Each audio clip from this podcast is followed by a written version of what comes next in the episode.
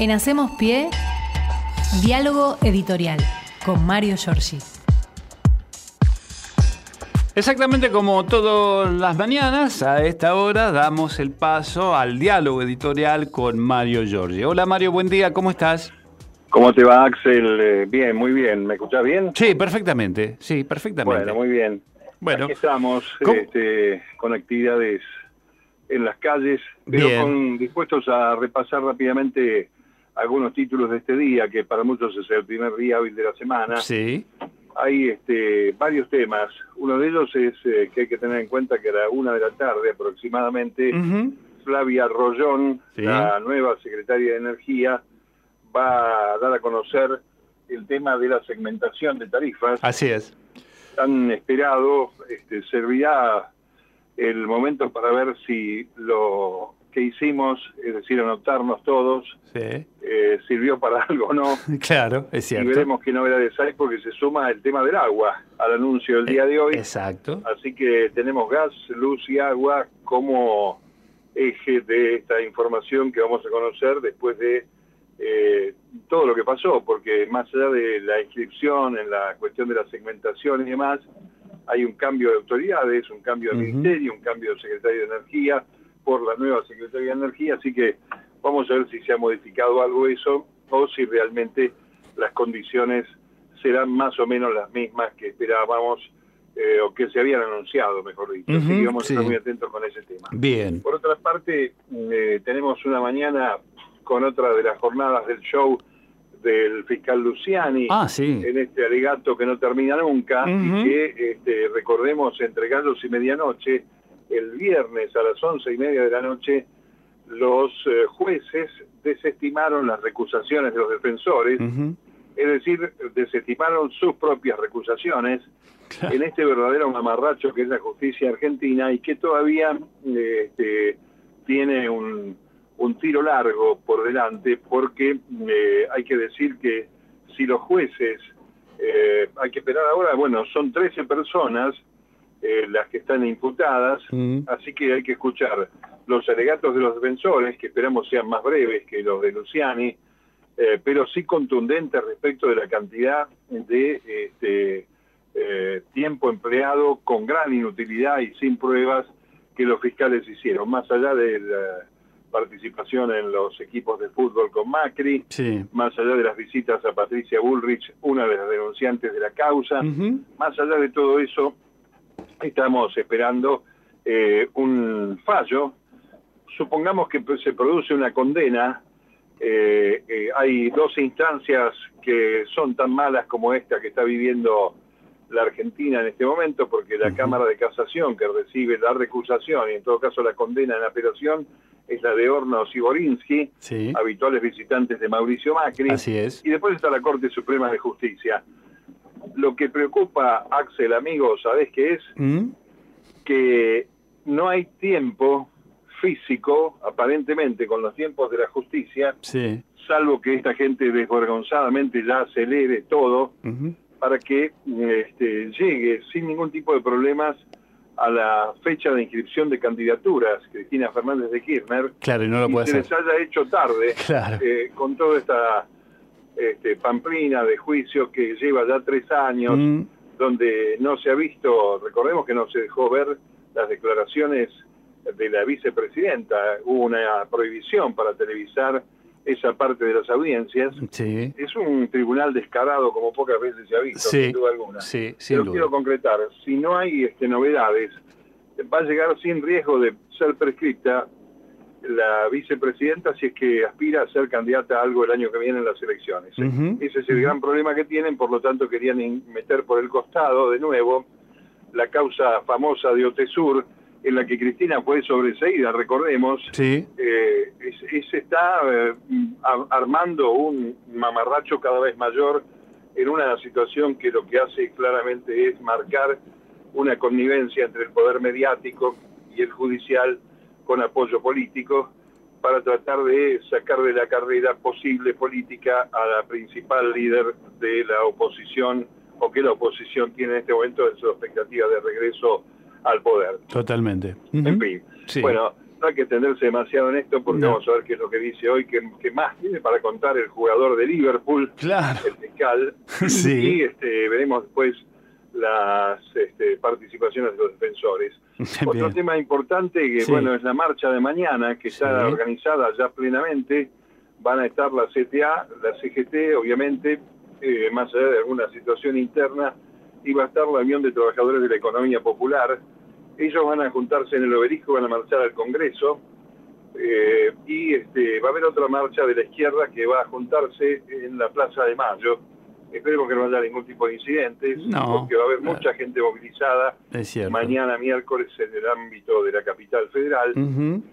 Por lo tanto, este allí, bueno, van van a ir este contra algunos contra la política, incluyendo una crítica al gobierno nacional. Eh, ayer fue bastante duro Pablo Moyano con el secretario de Comercio Nuevo, Tombolini, Sí. que había manifestado que la inflación era una percepción y este y le dijo que salga a la calle. Pablo Moyano le dijo a Tombolini, salí a la calle, fíjate cómo están los laburantes antes de pensar que la inflación es una percepción. Claro. Eh, no arrancó con buen pie con los sindicatos el secretario de Comercio. Pareciera que no. hoy la secretaria de Energía. Claro, claro. Es cierto. Bueno, y, cierto. y algunos temas más sueltos. Eh, una de las cosas que va a pasar hoy, que es muy interesante, que nos tiene eh, involucrados a los que estamos dentro de la- del espacio universitario, es este, la puesta en marcha de la primera fábrica de baterías de litio de la República Argentina, Sí, señor. un acto que va a empezar a las once y media en Berizo, Correcto. eh, con la presencia del presidente de la Nación, el ministro de Ciencia Filmus. Es un emprendimiento eh, en un predio de la Universidad de La Plata que une a la Universidad de La Plata eh, con su escuela de oficios y su predio, con el CONICET, el Ministerio de Ciencia y Tecnología, y también ITEC, que es la rama tecnológica de IPF que preside Salvareza, Roberto Salvareza, y que ya tiene previsto la generación de 50 puestos de trabajo y elaborar para fin de año, empezar a, a entregar la producción de baterías, primero para la- el uso regional, algunos dicen que hay baterías para colectivos y demás, Ajá. para el proceso de, de electromovilidad en la que la Argentina está trabajando científicamente. Eh, por supuesto, además como reserva de litio, eh, un área que está en manos de varias provincias argentinas. Sí, Pero es un dato muy interesante. La Universidad de La Plata, a través de la Escuela de Oficios, ya este, eh, adelantó la capacitación de los trabajadores que van a iniciarse en esta tarea.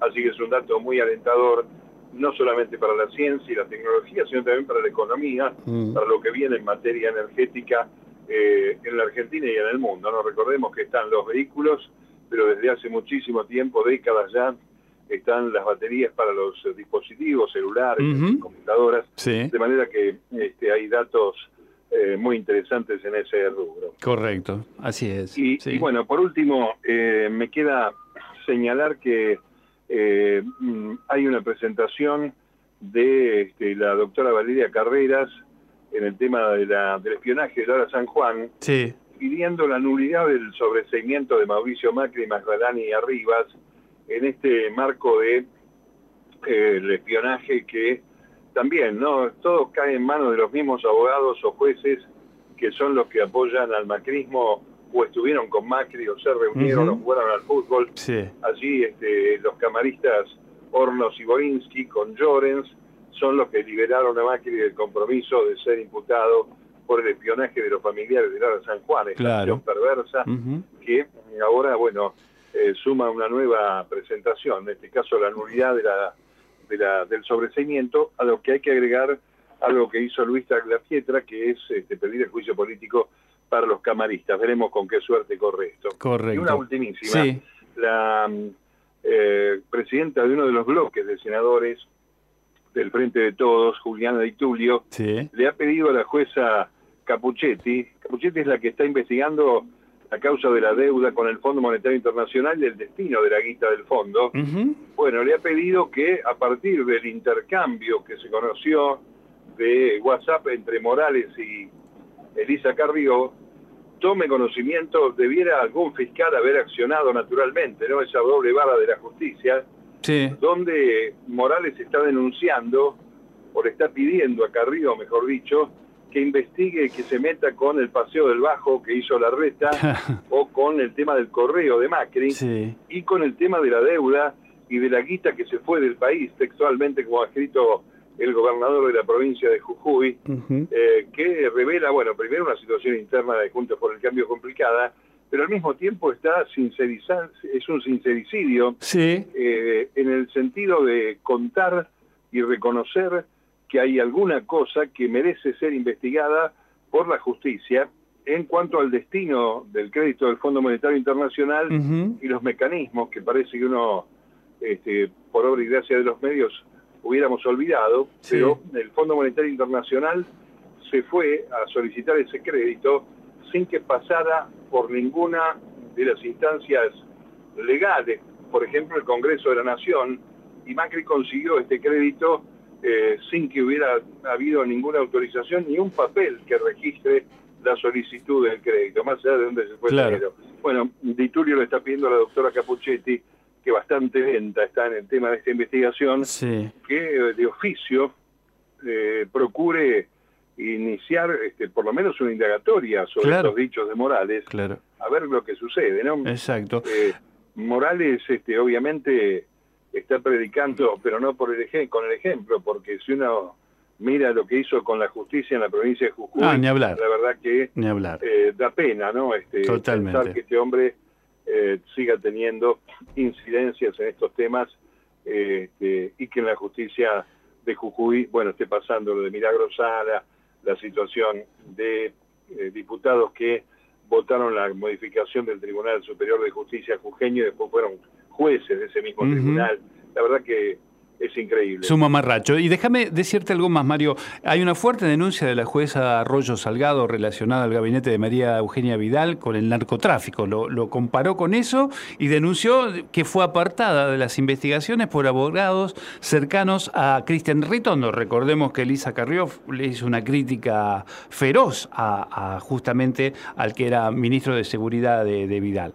Así que bueno, así están dadas las cosas, me parece, ¿no?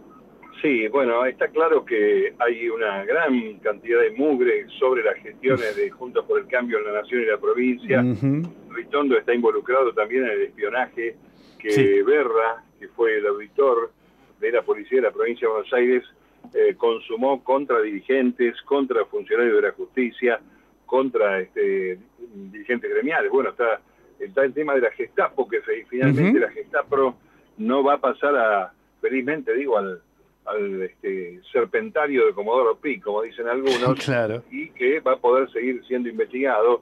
Recordemos que estas personas este, involucradas son diputados nacionales, es cierto.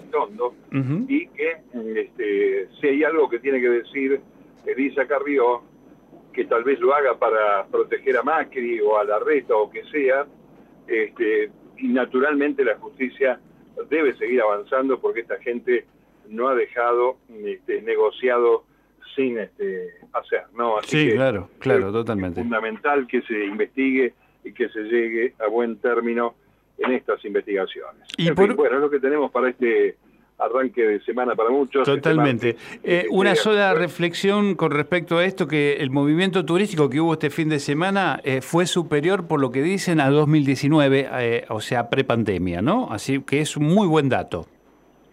Sí, bueno, son los datos que uno corrobora de una economía que está en, proceso de recuperación. Lo que hace falta es este, responderle a los sectores más complicados, más vulnerados, eh, resolverle los temas de la este, inflación y el costo de vida para poder decir, bueno, sí, hay una recuperación real y está acercándose a todos los argentinos, ¿no? Claro. Porque efectivamente uno está viendo que se demuestra fehacientemente que la macroeconomía, que hay una generación de empleo, pero lo que está sucediendo al mismo tiempo es que no hay respuesta para los sectores que más dificultades tienen, así que ojalá aparezca muy pronto esta alternativa, esta posibilidad, ¿no, compañero? Sí, totalmente, totalmente, Mario. Bueno, Mario, ¿Algo más para agregar? Seguimos mañana, perfecto. Sí, señor. Un abrazo. Un abrazo grande, buena jornada. Chao, querido. En Hacemos Pie, diálogo editorial con Mario Giorgi.